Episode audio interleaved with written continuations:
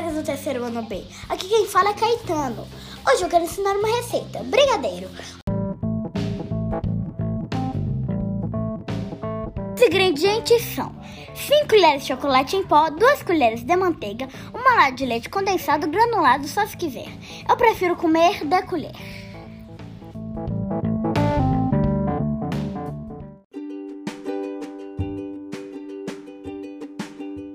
Modo de preparo: coloque todos os ingredientes em uma panela, misture bem, leve ao fogo baixo para cozinhar, mexendo sempre até ver o fundo da panela. Deixe esfriar. Atenção, só os pais podem preparar no fogão, perigoso para crianças. Espero que tenham gostado da minha receita. Tchau!